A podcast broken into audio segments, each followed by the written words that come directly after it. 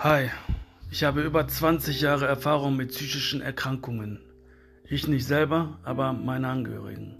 Meine Mutter, meine Schwester.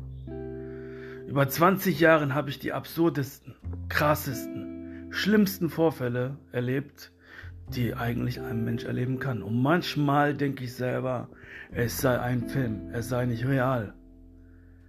Wie man damit umgeht, wie man damit lernt umzugehen, wie man damit lernen muss, umzugehen. Das werde ich euch in meinem Podcast erklären, erzählen. Vielleicht bist du auch Betroffener oder kennst jemanden, der betroffen ist. Ich habe so einige Tipps, wie man sich besser verhalten kann, verhalten sollte und verhalten muss.